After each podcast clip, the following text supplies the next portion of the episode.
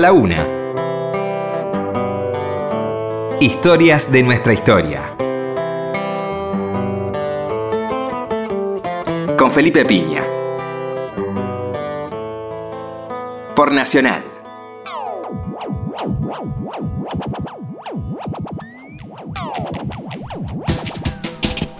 Hola, buenas noches, ¿cómo le va? Que estamos nuevamente en Historia Nuestra Historia. ¿Qué tal, Roberto? Hola, Felipe, buenas noches. Perdón por la voz, pero estoy un poco así con una sinusitis importante. Bueno, bienvenidos a esta hora. Estamos empezando el fin de semana con mucha calma, tranquilidad, ningún apuro. Este, esta hora que nos gusta tanto, comienzo del fin de semana. Y bueno, tenemos un querido amigo invitado, Mariano Hamilton, ¿cómo estás? ¿Qué tal, Felipe? ¿Cómo andás? Que este, ha incurrido Sí. en un libro muy interesante. Ha perpetrado. Perpetrado. un libro muy interesante sobre. La verdad que es un tema que poca gente se anima. Así que ante todo hay que felicitarlo porque es un tema difícil de abordar, que es el tema de la masonería. Lo primero que ocurre es que muy simpáticamente cuando uno habla del tema inmediatamente queda asociado con la masonería, ¿no? Sos. Inmediatamente, sí, ya, Sos me, ya.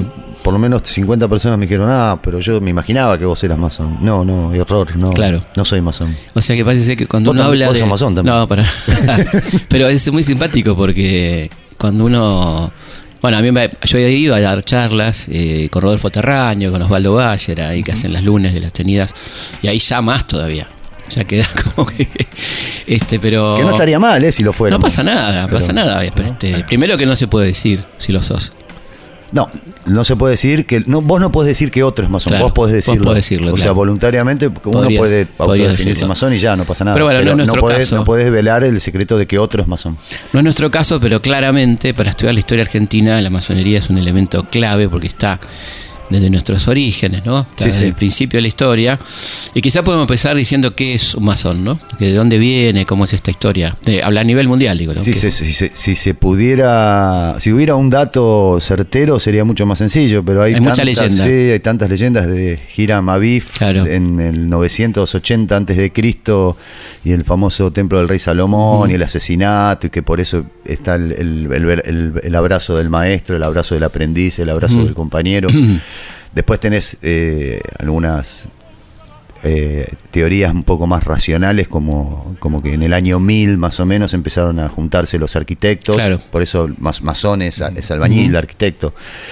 Los Eh, constructores de catedrales. los constructores de catedrales, de iglesias en el año 1000. En esa época había como una, una fantasía de que el mundo iba a estallar en mil pedazos, como ahora mismo también la tenemos. Milenarismo era en ese momento. Exactamente. Y entonces se, se construían muchos templos para tratar de evitar el fin del mundo. Después el mundo no estalló y se Claro. construían templos para celebrar que no terminó, Claro, siempre- que no terminó el mundo. Y los que sacaban ventajas eran los, los masones que se fueron organizando en diferentes logias, se llamaban guildas en ese momento, en diferentes logias, como para proteger su, su, su valor de mercado, para decirlo Claro. de alguna manera, porque ellos tenían como el, el expertise para hacer eh, catedrales, edificios, castillos, y no querían que eso se abriera para, que, para poder defender su, su valor.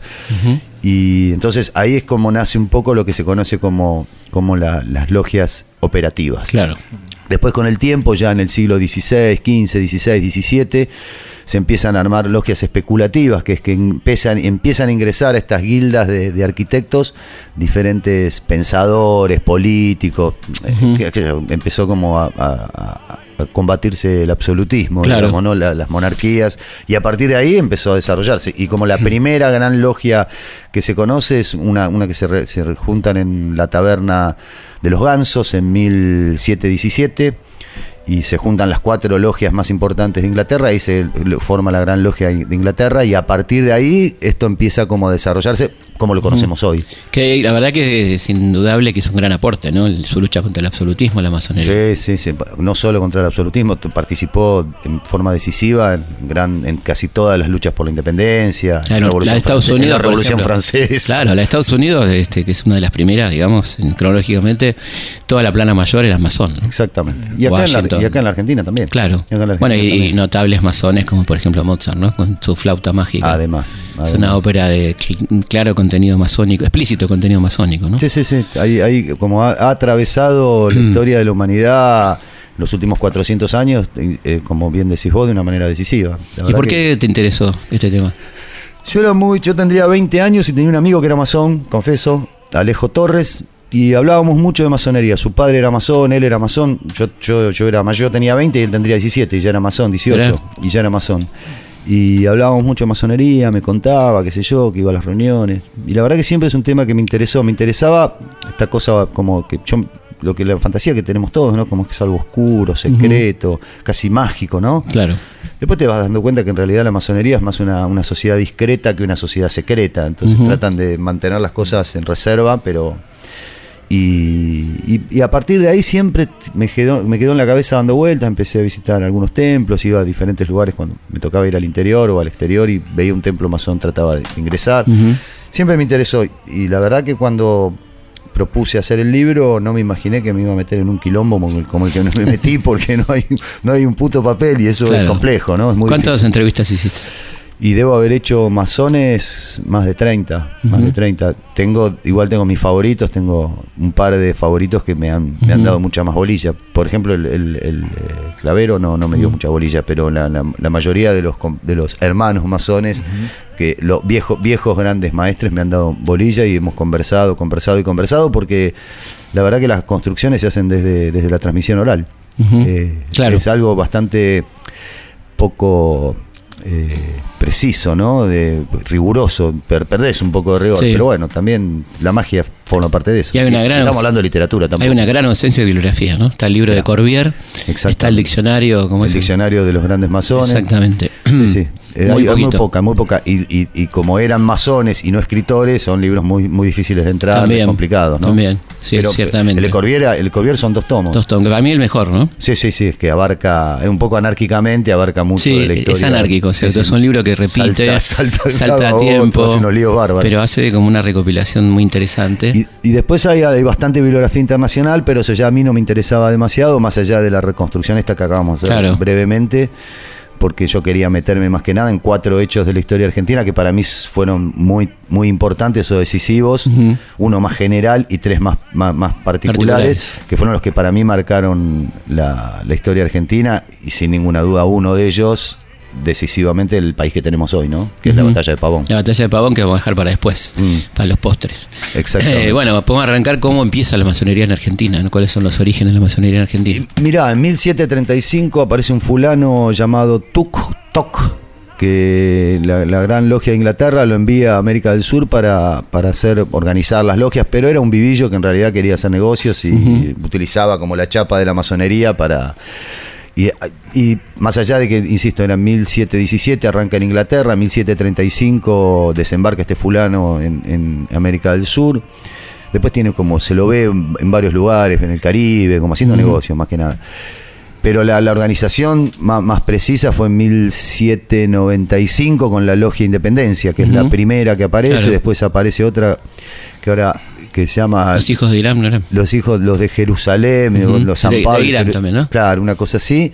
Y después ya la, la, la, la- logia más, más, más conocida y la, que todos alguna vez escuchamos nombrar, es la logia Lautaro en 1812, que es cuando empiezan a volver los, los, los que en ese momento eran criollos que estaban combatiendo en Que ya venían masones, ¿no? Exactamente, que ya venían masones porque se habían, casi todos fueron formados por la, la gran logia americana que había formado eh, Miranda. Miranda en 1798 Claro. aproximadamente. Y seguía siendo incompatible ser masón y ser eh, católico. O sea, por en ahí. esa época no tanto. ¿Ah, no? En esa Ah, época no tanto. Había un cruce bastante complejo. Después con el tiempo sí pasó, pasó. lo- lo- la, la gran mayoría de los masones no eran católicos, pero en esa época era como porque en realidad está, el foco estaba puesto en la independencia, no estaba puesto tanto en la en, en la- en el iluminismo, Claro. en la búsqueda Sí, sí. de la verdad. O sea, lo que querían ellos era organizarse, tener una organización secreta que les permitiera articular determinada, determinadas políticas para tratar de, de- de independizarse de España. Después sí, después sí, a partir de, cuando ya se, se- se declara la, independ- la independencia, la, la- Revolución de Mayo, la independencia en, Tucumán en mil- 1900 1806, a partir de ahí sí ya empieza 1806, no, 16. 1816. Ya a partir de ahí empieza la empiezan ya a organizarse más de otra manera.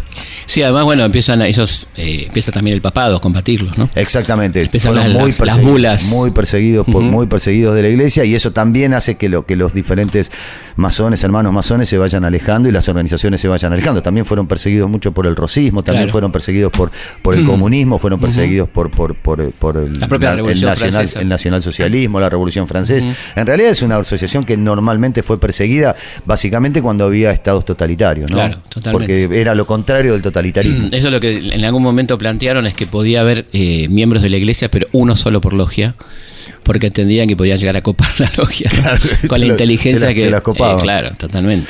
Bueno, y hablando de la logia, la logia de Lautaro es interesante porque mucha gente discute su carácter masónico, ¿no? Exactamente. Mm. Lo discuten, pero claramente era una logia, era una logia de las que conocemos como operativa. Claro. Las logias que apuntaban hacia un, hacia un destino. Su destino era la, la búsqueda Lo que pasa es que también era cierto que había muchas internas entre ellos, que yo estaba la, la dis- la disputa entre Alvear y San San, Martín.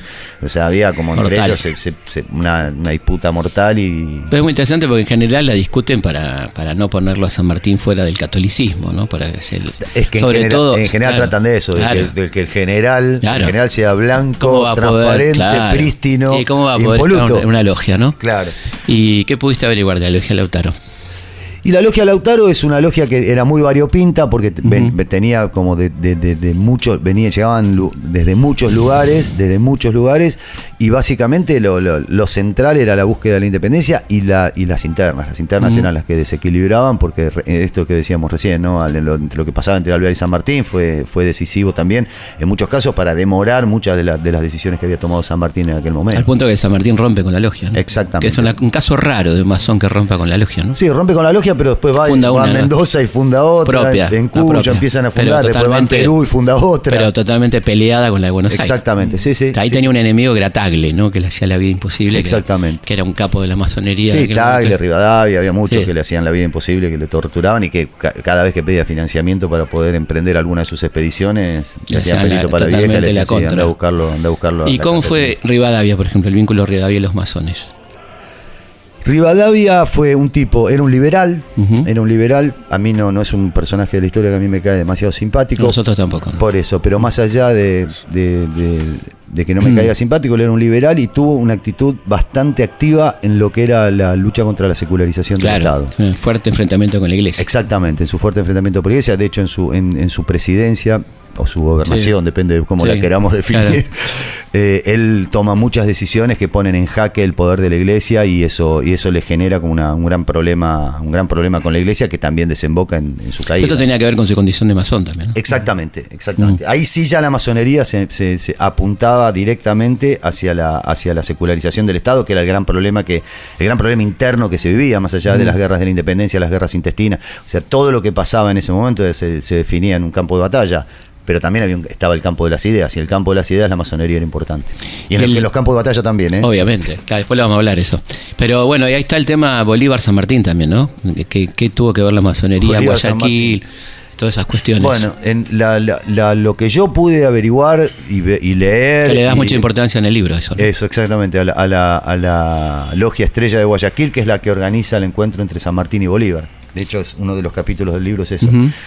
Eh, habían llegado a un punto San Martín y Bolívar, me encantaría que vos me desmientas si lo que digo es incorrecto, porque ¿Cómo vos no? sabés mucho más de esto que yo, así que Todo esto gusto. yo, yo me, yo me, atengo a, la- a la- a las personas que son más, que tienen más conocimientos. O sea, San Martín y Bolívar habían llegado a un punto en donde prácticamente estaban al borde de un enfrentamiento militar. Exactamente. Entonces, entonces eh, lo peor que hubiera podido ocurrir en ese momento para, la, para el destino de la, de la lucha por la independencia era que estos dos Los de Libertadores. grandes hombres se terminaran enfrentándose. Ujú. O sea, de hecho, pocos días antes de- del encuentro de Guayaquil, Bolívar le hace un feo a San Martín Claro. porque anexa, anexa Guayaquil a- Colombia. Ah, recordemos el contexto, ¿no? Claro. Eh, se Ahí elige. te lo dejo a vos. No, no. que vas a hacerlo mucho mejor que yo. Se elige Guayaquil, que era de la gobernación de Quito, digamos, que era un lugar autónomo, que no pertenecía ni a la Gran Colombia ni al Perú. O sea, Gran Colombia, Bolívar, Perú, San Martín, y se elige Guayaquil justamente como territorio neutral. Y Bolívar este, hace algo muy feo, efectivamente, que es ocupar Guayaquil. Y ya cuando llega San Martín a Guayaquil no es más territorio neutral, sino que ha sido anexionado a la Gran Colombia. ¿no? No solo eso, sino que cuando le, le manda una, una esquela cuando San Martín todavía estaba en el buque Macedonia, le manda una esquela para que se embarque, le dice, con sumo placer te voy a recibir en Guayaquil, el, eh, un- parte de la Gran Colombia, que tremendo. en realidad la Gran Colombia no de Colombia, porque la Gran Colombia es una construcción Sí, que sí, hizo sí. posteriormente. Parte de Colombia, o sea, ella le dice, mira, flaco, ya esto está decidido. Y era uno de los temas que San Martín quería Claro. discutir con, Totalmente. Por eso llega con muy mal humor San Martín a Guayaquil. Exactamente. Y después ahí hay tres encuentros. Eh, tres encuentros es- que más o menos duran, en- en- los tres suman siete horas y es el gran, en realidad es el gran desencuentro y, la, y la- la gran, el gran debate que se mantuvo a lo largo de los años es si esta fue una tenida masónica o no lo fue. Claro. O sea, yo considero que sí, que fue una tenida masónica y que por eso se costó tanto poder desentrañar qué es lo que se habló en esa reunión.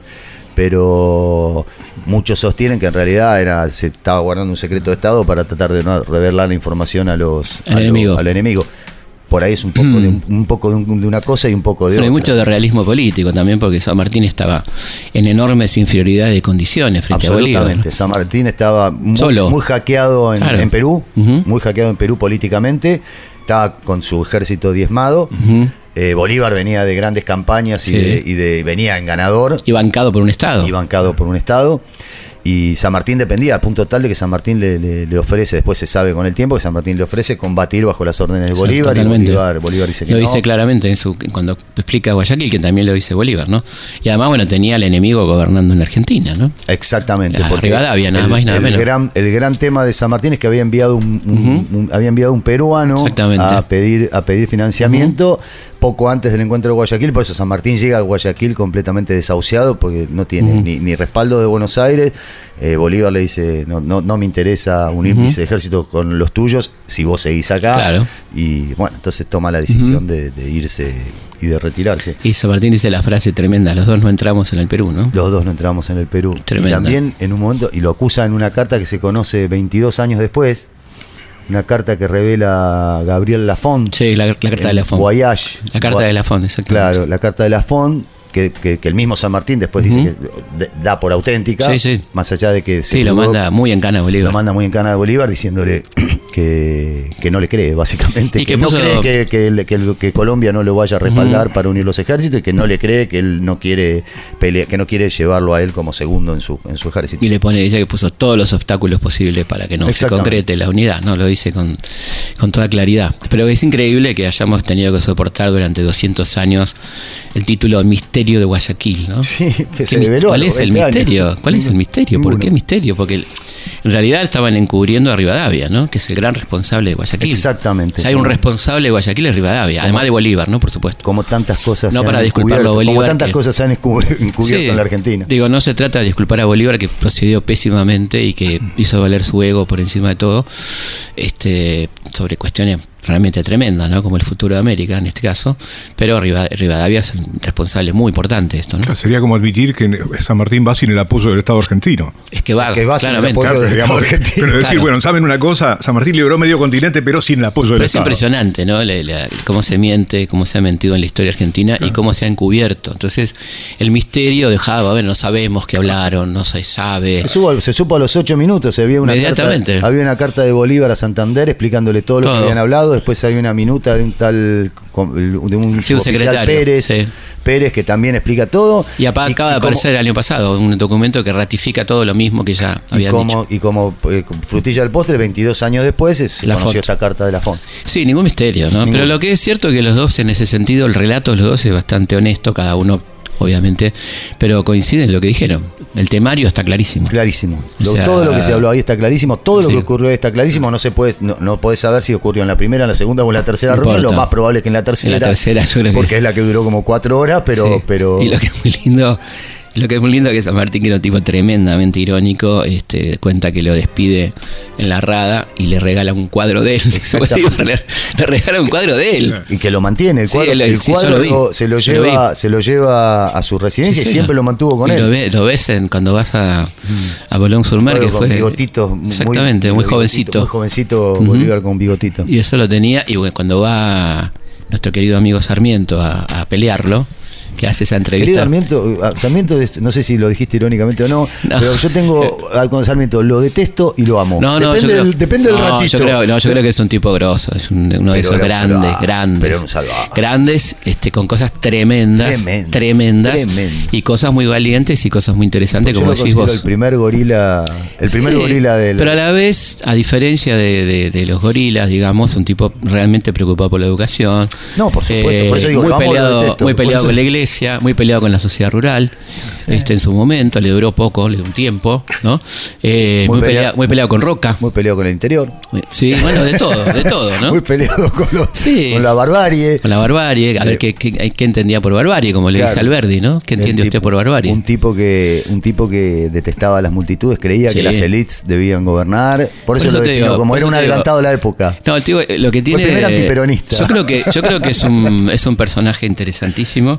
Interesantísimo. Tremendas sus consideraciones y a la vez súper interesante porque a casi 200 años puede discutir con él, ¿no? Sí. No, no con mucha gente. Exactamente, en eso, en eso comparto. 50 tomos de las obras completas. ¿no? Estás conmigo con que podés eh, detestarlo o Por amarlo. supuesto, depende del, depende del, de lo que tenés, del Lo pedacito que- de la historia que tenés Lo en que ese no puede hacerse para mí con semejante personaje no leerlo. Porque No, por es una, una delicia. Leer el Facundo es una delicia. Estábamos diciendo igual que Sarmiento va a visitarlo. Claro, San va a visitarlo a San Martín, este, le hace esa entrevista que, que es muy graciosa porque el general era muy, muy malo cuando quería Mm. y este lo va a pelear y le, y le dice de San Martín, eh, aunque, aunque no se lo pueda creer, el, el señor Sarmiento me contó en primera persona la batalla de Chacabuco porque dice que su papá participó.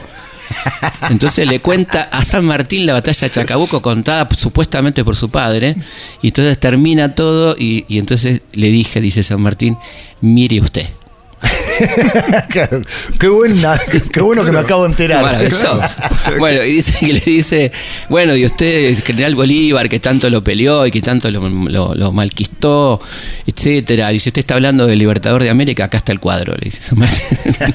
Pero creo que más que nada para joderlo a Sarmiento. Sí, sí. Pero Sarmiento, igual fue bastante elogioso con San Martín Sí. y muy respetuoso, más allá de que tenía unos quilombos, porque decía que San Martín tenía como 80 años y en realidad tenía Sí. 45, Sí, 46 sí, sí. años. Bueno, el tipo este, dice en el, en el segundo prólogo del Facundo que está mintiendo. Dice, pero cuando se miente por una buena causa, porque le dice este Vicente Fidel López, le dice, pero escúchame, este, este libro está falseando la historia. Y entonces Sarmiento le contesta en el prólogo al segundo Facundo, le dice, bueno, pero cuando se miente por una causa, está Eso está bien. De los nobles La posverdad. Claro, volvemos, volvemos. La Un adelantado. Para mí fue el primer antiperonista, el primer gorila, el, el- el- un precursor en la posverdad, un creador del relato, pero Impresionante, hasta, hasta donde te impresionante. puedas imaginar. La Y a, la vez, y a la vez un tipo no querido por las élites. En- Exacto. En su Pero era un momento. tipo, era un tipo que momento. defendía a las élites. Claro, pero no defendía, querido. defendía el gobierno de las élites, pero, pero, no las quería, de él. pero no quería. Las de él, pero Claro. no lo querían los de las. Exactamente. Bueno, y este y bueno, y su polémica con Alberdi es una cosa Y con maravillosa. Avellaneda y Sí, tantas pero la de. Alberdi para mí es la más jugosa, ¿no? Y aparte tipo que discutían con libros. Sí, sí, sí. Te sí, escribo sí, un libro, sí, te sí, escribo sí. un libro. Era la- el, debate, el debate a través de los libros. Maravilloso, como es extraña, ¿no? Ese tipo de cosas. Sí. Estamos llegando a, a este. Estamos en la mitad del programa, ¿no? Vamos a, a por lo menos adelantar un poquito lo de Pavón, que me parece que es muy jugoso, ¿no? La- estamos hablando de la batalla decisiva de la historia argentina, podemos decir, la bisagra, entre un momento histórico y otro que va a ser el la conformación del Estado Nacional con Mitre, la derrota total del interior, ¿no? Y esa batalla tuvo mucho que ver la masonería, ¿no? Sí, claro. En esa batalla tuvo mucho que ver la masonería. Vamos, vamos construyendo la historia juntos. Sí. El 21 de julio de 1860 se produce una tenida masónica. A ver, vamos a ponernos en, Ujú. en- en- posición, situación. Derqui era el presidente, Urquiza estaba rey- gobernando Entre Claro. Ríos, gobernaba Entre Ríos, pero era un poco el que El poder. el poder de ese momento. Acordate que veníamos, de, veníamos de la batalla De la- de la batalla de Sí, Cepeda. Claro, la, la separa- primero la secesión, de secesión, después del 11 de septiembre, cuando hacen el golpe y, y queda el, el país dividido entre Buenos Aires y el resto. Exactamente. La confederación urquicista, digamos. ¿no? Exactamente, entonces venía, venía Derqui, Derqui era el presidente, Urquiza gobernador de Entre Ríos, estaba Mitre, Mitre. que era el gobernador de Buenos Aires, y Sarmiento, que era como el poder que estaba ahí ya, ya empezando a surgir. Y la, la Roque Pérez, que era el gran maestre de la, de la, de la gran logia de libres y aceptados de la Argentina, organiza una tenida masónica, fue cuando se cumplían los 50 años de, La Revolución de Mayo. de la Revolución de Mayo, organiza una tenida masónica en donde van los cuatro y juran en ese, en ese momento eh, que no van a volver a cruzar sus armas. Entonces ahí es cuando se, en teoría, queda como sellada la gran, la gran paz nacional, la pacificación, y a partir de ahí, como siempre, por lo menos esta es una visión mía, me gustaría saber tu opinión, Felipe, la opinión de todos los que estamos aquí. Mitre traiciona ese, pacto, ese juramento. Claro. Rompe, como rompía absolutamente todo lo que escribía con la mano, lo rompía Sí. borrándolo con el codo. Por ejemplo, la Revolución del 90. Exactamente. Y a partir de ahí, y a partir de ahí se vuelve a separar Buenos Aires de, se vuelve a separar Buenos Aires del, del interior. Derqui queda como una figura ahí media entre, entre Urquiza y Mitre, un rato aliado con Mitre, un rato aliado con Urquiza, Urquiza odiándolo a Derqui, Claro. odiándolo visceralmente. Panza verde. Exactamente, hay una como una, una interna ahí y queda dada la batalla, la, la batalla, la batalla decisiva, la que va a decidir el, el futuro de, de lo que era Argentina en ese momento. Y nos vamos a la pausa. Y nos vamos a la pausa. En este momento. Enseguida volvemos con Mariano Hamilton hablando de la masonería y quedó ahí la batalla de Pavón, ¿eh? en Puerto. Seguimos en Historias de nuestra historia.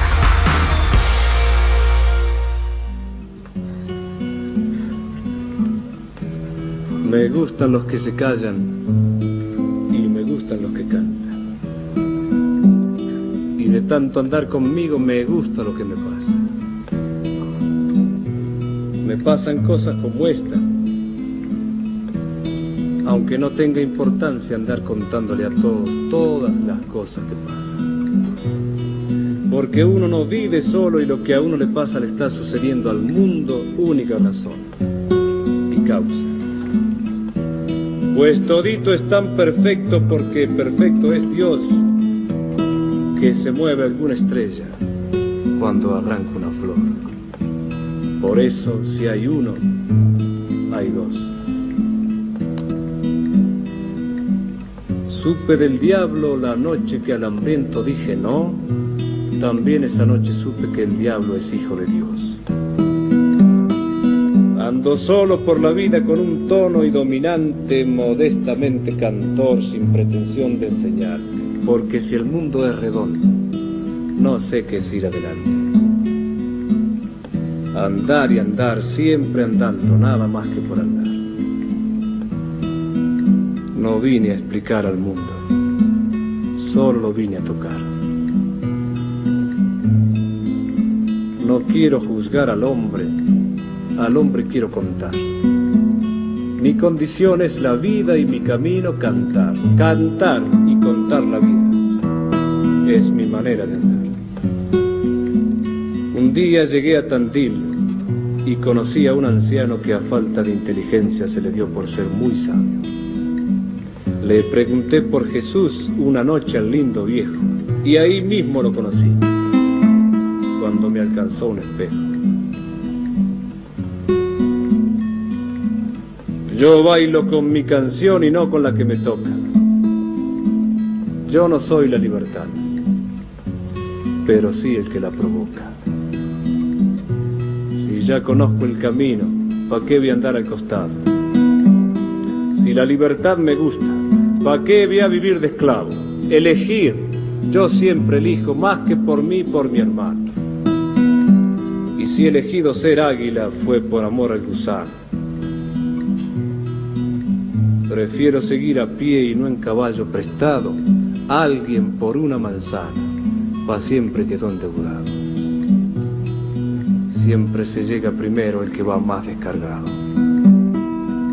El día que yo me muera no habrá que usar la balanza, pues pa' velar a un cantor con una milonga alcanza. Doy la cara al enemigo, la espalda al buen comentario, porque el que acepta un halago empieza a ser dominado. El hombre le hace caricias al caballo, va a montarlo. Perdón si me propasé y me puse moralejo. Nadie puede dar consejos, no hay hombre que sea tan viejo. pongo el sol al hombro y el mundo es amarillo. Me gusta andar, pero no sigo el camino, pues lo seguro ya no tiene misterio. Me gusta ir con el verano muy lejos, pero volver donde mi madre en invierno. Y ver los perros que jamás me olvidaron y los caballos y los abrazos que me dan mis hermanos. Me gusta. Me gusta.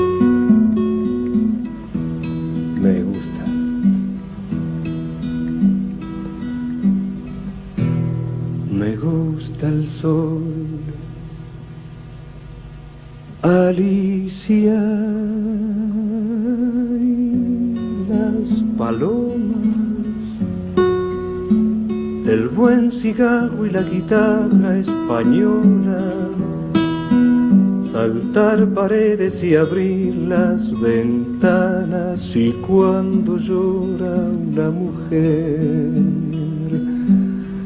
Me gusta el vino tanto como las flores y los conejos, pero no los tractores.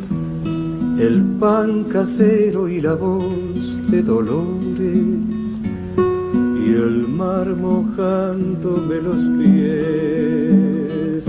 No soy de aquí ni soy de allá, no tengo edad, ni por venir y ser feliz, es mi color de identidad. Seguimos en Historia nuestra historia hablando con Mariano Hamilton sobre su libro Los masones y por qué está sonando Facundo Cabral.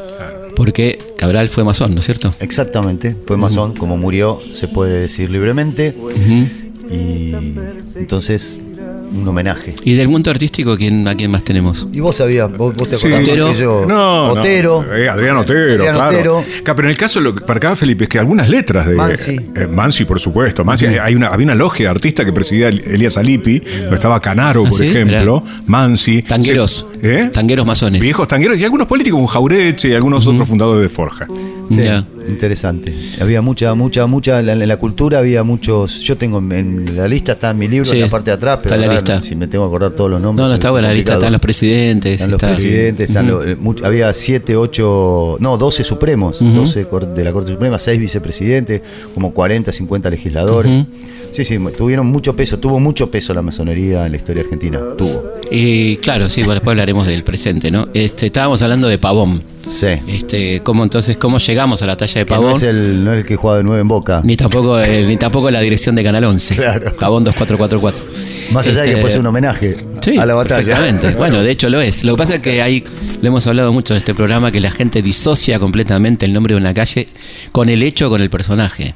Nadie cuando dice Avellaneda piensa en Nicolás, Claro. piensa en el rojo Avellaneda, primero y antes que nada, después en Racing. Claro. Este, Ahí te saltó una, te saltó una cosita, una cosita medio Sí, sí, un poco subjetiva. Sí. Eh, pero digo, bueno, viste que pasa eso, que yo, Pueyrredón, no pensás en Pueyrredón. Acá mismo, Honorio Pueyrredón, no pensás en el canciller Honorio Pueyrredón. Sí, sí. Claro, el Este, puente no sabes para claro, quién es. tal- totalmente. Si es Juan Martín, Prilidiano. Claro. Otro día decía Olazábal y me dice, ah, pero una persona, Olazábal. Estaba hablando del secretario de San Martín. No me quiero saltar demasiado, pero en el, en el cuarto capítulo del libro que habla de la ley 1420, Ujú.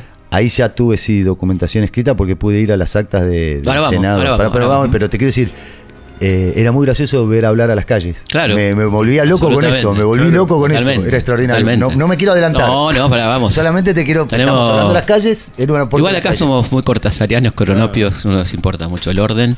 Eh, pero bueno, queríamos sí concluir el tema Pavón, Sí. que es este, como dijimos, la batalla, la madre de todas las batallas. La madre de todas las batallas. 61, 1861, digamos que va a dar origen a la, a la conformación del Estado Nacional, de la Nación, fíjate que interesante, que es el nombre del diario que va a fundar Bartolomé Mitre, ¿no? Fundador Sí. de la nación y de la nación, de alguna Sí. manera, ¿no? Bueno, esto desemboca en, la- en lo que nosotros, es lo como bien vos decís, en, en lo que hoy conocemos la República Argentina, sin el sur, porque todavía no, no se había Bueno, era, era un estado, el estado de Salinas Grande de Calfucurá. Exactamente, pero todavía no se había desarrollado lo que después se llamó la campaña del Sí, desierto, mal, llamó la campaña del desierto, digamos, ¿no? También en el norte había algunas provincias que estaban un poco difusas, pero lo que se conoce hoy como la organización nacional o la organización de la nación es, es, es un poco lo que lo que desemboca de esa batalla de esa batalla de Pavón. ¿Qué se acuerda exactamente en ese acta de Pavón, lo que se llama el acta de Pavón, de alguna manera, ¿no? En el, en el acta de Pavón, en el, el 60, decís, Sí. en la Amazonía, se, se acuerda la pacificación nacional, que no van, a- no, van a volver a desenvainar sus sables ninguno de los participantes de, ese- de- de esa reunión, porque y hay un discurso muy, muy, muy, muy encendido de Roque Pérez, que era el gran maestre, Sí. en donde celebra que por fin haya llegado la paz al- a, la nación argentina. Después, Después de Cepeda viene. Exactamente, viene, Viene- Cepeda, y después viene la- después viene el acta de Pavón. que ahí es cuando después de Cepeda Derqui asume la presidencia, Claro, después viene el acta de Pavón y esto desemboca, creo que es el, el sep- 17 de septiembre del Del 61. 61, sí. Y ahí es cuando Mitre otra vez rompe con el interior, otra vez se genera el gran problema. En realidad Mitre ya creo que en este momento ya no era el gobernador de Buenos Aires, sino que estaba un poco en las sombras, manejaba el Claro, ejército. Esperando para. El ser- gobernador era Alcina. Exactamente. Preparando para ser presidente. Exactamente, esperando para ser presidente, para no quedar manchado por ninguno de los movimientos que él orquestaba desde las sombras, porque él le, daba, le metía fichas al SINA para, para, para romper. Se produce el asesinato de Virasoro, eh, y ahí se genera como la gran ruptura de un Urquiza que no tenía muchas ganas de combatir. Urquiza No. estaba más para retirarse en Entre Ríos y poder ponerse a contar billetes y a Claro, que otra cosa, porque ya estaba viejo, Claro, y por eso, cansado. por eso retiro, ¿no? Exactamente. Pudiendo ganar la batalla. Entonces, finalmente, empujado por las circunstancias, va a la batalla, se, se empi- empieza la batalla y en el momento que él tiene la batalla ganada, se retira al, al paso, se, Se retira, al tranco. Efectivamente, ahí hay- es muy interesante porque el tipo no solamente se retira para contar billetes, que efectivamente tenía muchos, probablemente el hombre más rico de la Argentina en ese momento, sino que además era un, jugaba un rol muy importante que era la contención del interior desde Entre Exactamente. Ríos. Y por otra parte, el, el tipo la tenía clara porque ya le había pasado en Cepeda, él ganó Cepeda y no pudo entrar a Buenos Aires, él tiene que quedar en Flores, ¿no? Ganó en Cepeda y, ne- y negoció. eh, bueno, él era un gran ganador de batallas y un pésimo negociador en la mesa. en la No, mesa. pero además- y, y Mitre exactamente lo contrario. Obviamente, pésimo militar, ¿no? Como- Pésimo militar y gran negociador. Gran negociador, pero además, ¿cómo se le ganaba a Buenos Aires? Porque lo que, lo que planteó Urquiza es. Voy a perder igual. No se le Aún ganando voy a perder igual. Entonces le convenía perder para ganar, porque se quedaba con Entre Ríos, nada más y Y nada menos. además con inmunidad. Con inmunidad, con inmunidad, que- respeto, con este. Bueno, todo el favor. Sí, pero, pero dejando, dejando a la intemperie al Chacho Peñalosa y a todos los grandes No, caudillos del interior no, que fueron masacrados, Sí, sí, aparte, masacrados por eh, la, por la, por la civilizadora campaña de Mitre. Sumale eh, la guerra del Paraguay, ¿no? Donde, Además. donde Urquiza tiene un papel lamentable también. Sí, ahí, ¿no? que, que primero, primero que enrola gente para ir a combatir contra, contra Paraguay, la gente se le da vuelta y ahí manda 200 para combatir en. Paraguay. Armas, Armas, vende gran- armas. Gran, gran proveedor de los ejércitos. Armas, caballos, vaca. Exactamente. Y Todo es lamentable, digamos. Y ese federalismo de mentira. Ujú, Claro, Sí, por porque la gente, digamos, la gente del interior suponía que el federalismo era una cosa real. Bueno, de hecho, todos recurren a él, ¿no? Eh, Felipe Varela. eh, Todos. La viuda del Chacho después, ¿no? Todos le piden a él que reaccione, todos le dicen, ¿qué pasa? ¿Qué Ponete pasa? al frente, Pon- ¿no? Ponete al frente de nosotros, por- podés comandar, vos tenés, vos tenés la capacidad para poder unificar todos esto, estos que estamos desparramados por, el, por el interior para poder combatir no. lo que nos están haciendo. Y él no, no aparece, no hace Sí. nada, hasta que en 1870 Lo matan. Lo matan. Lo mata el montonero La- López Jordán. Exactamente. Y no, montonero, pues sí, el último montonero. ¿no? Y Este, que ahí, ahí, como dice, una muerte merecida más de mil veces, dice José Hernández, ¿no? José Hernández, que es exactamente la, la- la mano que apuñaló al chacho en la misma. que- bueno, el poema, ¿no? Eh, vayamos a, porque empiezan a correr los galgos, a, a ese momento tan luminoso de la historia argentina que fue la ley 1420, un debate altamente interesante, básicamente entre miembros de la iglesia y Sarmiento y compañía, ¿no? Sí, ¿Cuánto ahí- tuvo que ver la masonería con Ahí esto, tuvo mucho que ver la masonería, ahí se había conformado hacía muy poco la logia docente, que era comandada por Alem y por Sarmiento, y, y la masonería juega un rol decisivo.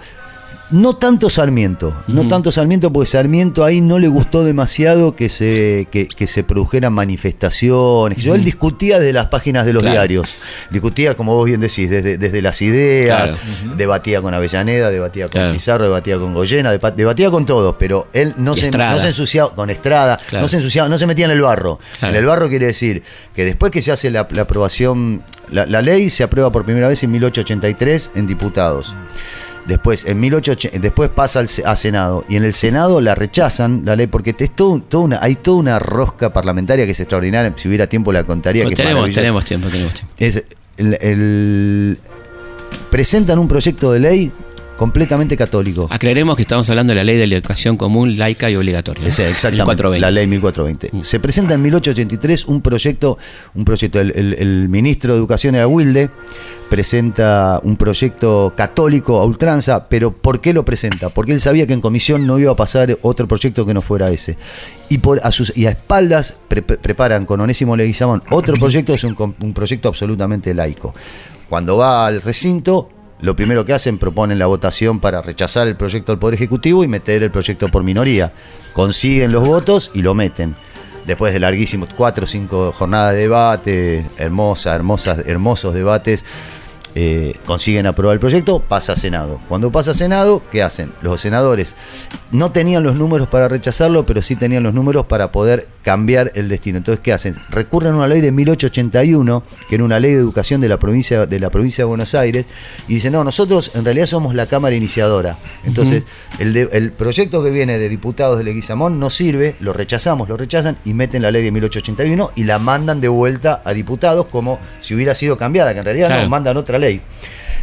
En el medio aparece en escena el Club Liberal, que era un poco como el- la, la usina de ideas de la masonería. Y el, y el Club Liberal arma la primera gran marcha en septiembre del 83, arma la primera gran marcha en donde sale centenares de personas a la calle a, a- a reclamar por la ley de educación.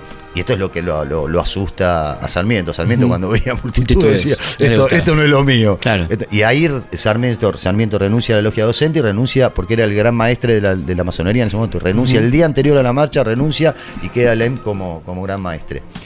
Eh, porque él no quería quedar pegado con esa marcha, no, no le gustaba. Ahí hay una marcha multitudinaria, pensá que salían la gente que necesitaba la educación libre, laica claro, y gratuita, claro. los inmigrantes, toda una, un- una gente que nadie sabía que existía. como- Una sociedad que no estaba acostumbrada a las manifestaciones. que no estaba acostumbrada a la gente que estaba invisibilizada. Claro. Algo bastante parecido ocurrió 70, 80 años después, en, mil- en- en 1945, digamos, Sí. el 17 de octubre. Sí. Salió y gente también, y decía, y ¿esto dónde también en 1958 con la, la famosa laica o libre. también. Exactamente. Entonces, esto es recurrente en la historia argentina. Por eso, eh, y bueno, sale esta marcha, que yo, que el otro, y ahí vuelve la ley a diputados un año después, y ya en diputados otra vez hay toda una rosca, una rosca parlamentaria para rechazar el proyecto de 1880 de 1881, pero con la obligación de ellos de aprobarlo por los dos tercios, porque eso obligaba a que el Senado, para rechazarlo, tenía que juntar los dos tercios. Entonces vuelven al proyecto de Onésimo Leguizamón y mandan al Senado, tenían contado los porotos, cuántos eran los que iban a votar a Pero favor ¿por qué, en por contra. qué tanta, tanta vuelta? ¿Cuál era el tema? ¿Por qué no La, la religión. La religión. La Nadie presión que- de la era la iglesia. presión de la iglesia, Claro. la presión de lo, del lobby que El tema la laico, iglesia, ¿no? el tema Tema laico. laico. Fíjate que no se discutía, la ley de Onésimo Leguizamón no estaba discutida en ninguno de esos puntos, que era se organizaban, cómo se organizaban las escuelas, cómo se iban a escolar. financiar, los consejos Claro. escolares, las cooperativas, eh, la seguridad, la seguridad laboral para los maestros, todo lo que figuraba en la ley era aprobado, todo lo aprobaban con los ojos cerrados. El gran debate era Laica. que si iba, si se iba a dar educación, si iba a dar religión o no se iba a dar religión. Los, los- los católicos, los llamados católicos decían que tenía que ser obligatoria dentro, Dentro de- del horario escolar. dentro del horario escolar y que aquellos que no la quisieran recibir dijeran yo no la quiero recibir y serían excluidos. Y en cambio los laicistas decían que tenía que ser dada fuera del horario escolar y aquellos que quisieran recibir tenían que pedir Claro, recibirla. que, es como terminó, terminó siendo. Exactamente, que es como terminó Porque la siendo. ley aprueba la, la educación religiosa fuera de horario escolar. Ahora, mirá qué curioso. Todo esto ocurre, no ocurre durante la presidencia de Sarmiento. No ocurre durante una presidencia progresista, ocurre sobre- durante la presidencia de Roca. Totalmente. Y uno se pregunta, ¿qué pasa? ¿Por qué Roca es el que moto- motoriza esto? Y porque Roca en ese momento necesitaba el respaldo del lobby masón para poder atraer un montón de negocios que necesitaba para financiar a la nación, que él tenía un gran proyecto de modernización Claro. de, la, Arge- de, la, de, la, de la Argentina. Pero para poder hacerlo necesitaba guita. Y esa guita se la podía dar el lobby masón. Y además también era un tipo que le encantaba concentrar poder y la iglesia era un enorme poder en ese momento. Entonces el, el tipo concentraba todo el poder, ¿no? Exactamente. Y esa disputa con la iglesia, que fue verdaderamente muy valiente, hay que decirlo, por más que el personaje no nos No, no guste, este, bueno, llegó a romper relaciones con el Vaticano, ¿no? O Exactamente. sea, esta es una de las leyes que provoca la ruptura con el Vaticano. Exactamente. Y así que, bueno, finalmente vuelve al Senado la vuelve al Senado la ley y en el Senado la llevan tres días después de haberla aprobado en diputados porque sabían que iba a haber ausentes cuatro senadores, uno dos, había dos de viaje, uno estaba enfermo y uno, y uno había viajado, entonces Avellaneda había Claro. viajado al exterior, entonces dice, no, tenemos que presentarla ya porque tenemos los porotos. Claro. Y consiguen que 11 a 11 queda la votación final, porque eran muy pocos Claro. senadores, 11 a 11 queda la votación final, entonces la ley no es aprobada, no es rechazada. Claro. Y vos. después, y después es, es, eh, promulgada un mes después por Roca. Impresionante. ¿no? Impresionante, el debate es fantástico. Sí, sí, aparte se que- cagaban a trompadas, aparte- y no aparte lo que era. discursos interesantes, ¿no? Estrada, Goyena. Estrada, Goyena, sí, Sí, claro. sí, sí, sí, sí. Eh, Estrada y Goyena del lado católico. Aristóbulo del Valle. Aristóbulo del Valle. Aristóbulo del Valle de parte Juárez Selman. Juárez Selman estaba del lado de los laicos De los también. laicos. Del de Valle también. Eh, Eh, Eduardo Wilde hablaba en casi todos los debates, que era el ministro de ministro de Educación, Educación. Le, le daban la palabra al ministro de Educación, y se- y se- pero además en ese momento no había micrófono, entonces se puteaban. Claro. se puteaban en vivo y en directo. de banca a banca. Se interrumpían, se peleaban, las transcripciones son extraordinarias. Recomiendo que si alguno está con ganas de hacerlo, es muy entretenido ir a leer al Congreso las Bueno, transcripciones. los dos de- líderes estamos llegando al final casi, ¿no? Los dos líderes del radicalismo, ¿no? Eh, masones, Alén y Irigoyen. Alem Irigoyen, exactamente. Alem, Alem fue, fue gran maestre de la, de, la, de la logia de libres y aceptados de la Argentina. E Irigoyen fue una persona que estuvo cercano, cercano, participaba en las tenidas, pero tampoco tenía una, una- una posición muy decidida. Claro. Como era el patilludo, digamos, ¿no? Claro, no era un gran maestro. digamos. Claro, no, no fue un gran maestre, no fue una. Pero. Eh, pero sí era masón, sí era masón. Hubo 14 presidentes masones, no me pidas que te los diga de memoria. El último justo. No lo voy a poder, no lo voy a poder hacer. Agustín Pedro Justo, el último. Exactamente, exactamente. Ingeniero civil. Se pensaba también que en algún momento se dijo que Alfonsín lo era, pero no. No. Por lo menos los masones lo desmienten. Sí, Alfredo Palacio. Sí, Alfredo Palacio. Por eso hay muchos legisladores, hay muchos, hay siete, eh, 12 super- siete supremos, creo. No, 12, Supremos. 12, 12 de la Corte Suprema, seis vicepresidentes, entre ellos el, el hijo de Roca. Julio Argentino, hijo. Exacto, Julito. Julito y, Roca. Julito Roca. Y después tenés, como legisladores, tenés 35, 40. Por eso en ese momento la, la masonería dice que no se mete en cuestiones terrenales y políticas. Está desmentido absolutamente por completo. Déjame decirte que en la, en la batalla de Pavón aparece un personaje que es un poco el, el- un, un ingre- un el gringo Hitman, que es un poco el que resuelve la- la- la- la batalla, que va del campamento de Mitra al campamento de Urquiza todo el tiempo, llevando mensajes para conseguir que Urquiza se tome el palo. Se vaya. Eso está comprobado, tenemos la documentación de eso, ¿no? Sí, Hitman. Hitman. Un personaje, sí, sí, increíble, ¿no? Porque ahí está, bueno, estaba el acuerdo previo, este pavón que vuelve a resurgir, por eso se dice el acta de pavón, de alguna manera, Mm. que era que Urquiza se tenía que retirar, ¿no es cierto? Exactamente, hay cartas de Urquiza de- después de la batalla de Pavón diciendo que tienen que darle a Hitman tanta guita, que tienen que darle a Hitman esto, que Hitman tiene que hacer tal cosa, o sea, tenía, había que devolver el vuelto, había que operador. devolver el vuelto. Operador. Exactamente. Estado, bueno, y, y masonería y peronismo, Masonería y peronismo, qué buena pregunta. Eh, Aníbal Fernández me mandó unos textos de, de Perón hablando de masonería, pero no creo que haya tenido, no, no, no lo profundicé demasiado porque te, te soy franco, no lo profundicé demasiado. no, no fue masón, claramente no fue masón. Supongo que, la, que, el- que- que el peronismo ya entró en una, a tallar en una época en donde la masonería no tenía una importancia política suficiente como para... Claro. Me parece que los problemas eran otros en ese momento. No, Era, aparte era más combatir contra Lo curioso es que el templo masónico está en la calle Perón. lo curioso. Está en la calle Perón. Bueno, en ese cuando estaba al principio no era Perón, era Cangallo, ¿no? Era Cangallo. Ahora, ahora está, está- Pero bueno, recomendamos la visita al Templo Masónico, es un lugar muy interesante. Su biblioteca. No somos masones. aclaramos. Este, ¿Vos sabés algo de peronismo y masonería? No, no, si- siempre se. Ahora me interesó, me hiciste la pregunta que me por- interesa más a mí que- Ahora los charlamos. Este, pero bueno, eh, recomendamos el libro de Mariano que publicó Planeta, ¿eh? Masones Argentinos. Y bueno, muchísimas gracias por la visita. No, por siempre un gusto. encantado, encantador la- encantadora la charla. Bueno, buenísimo. Estamos viendo entonces nosotros el viernes a la noche, madrugada del sábado, aquí en Historia Nuestra Historia. Y nos vamos con un masón, con Otero de Memphis, ¿eh? Memphis la blusera. Este, un masón también, ¿eh? Claro. Ahí nos vamos. Hasta la próxima.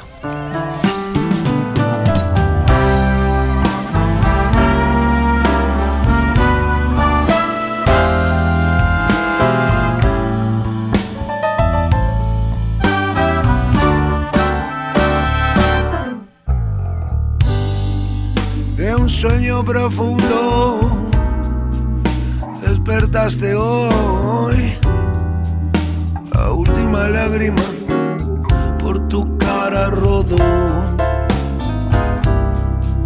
Lo que no fue ya nunca será. Cierra tus heridas deja de llorar. Abre tus ojos, que ya sale el sol. Abre tu alma, que llegue el amor.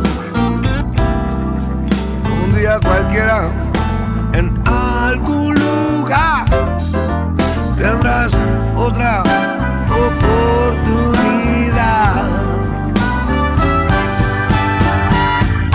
La gloria fue el beso de una falsa mujer. Quedaste en offside y empezaste a perder. Y los amigos que la fama te dio, todo, todo, todo desapareció. Muy lentamente se desenredó. La telaraña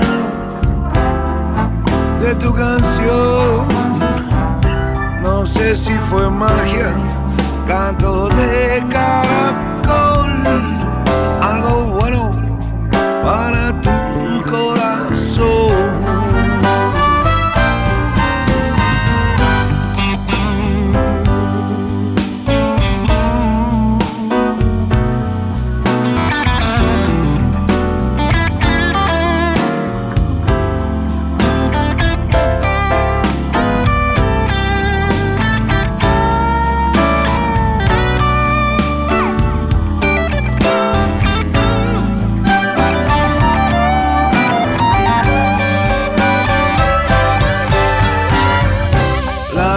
Fue el beso de una falsa mujer. Quedaste en offside y empezaste a perder. Y los amigos que la fama te dio, todo, todo, todo desapareció. abre tus ojos, que la sale el sol.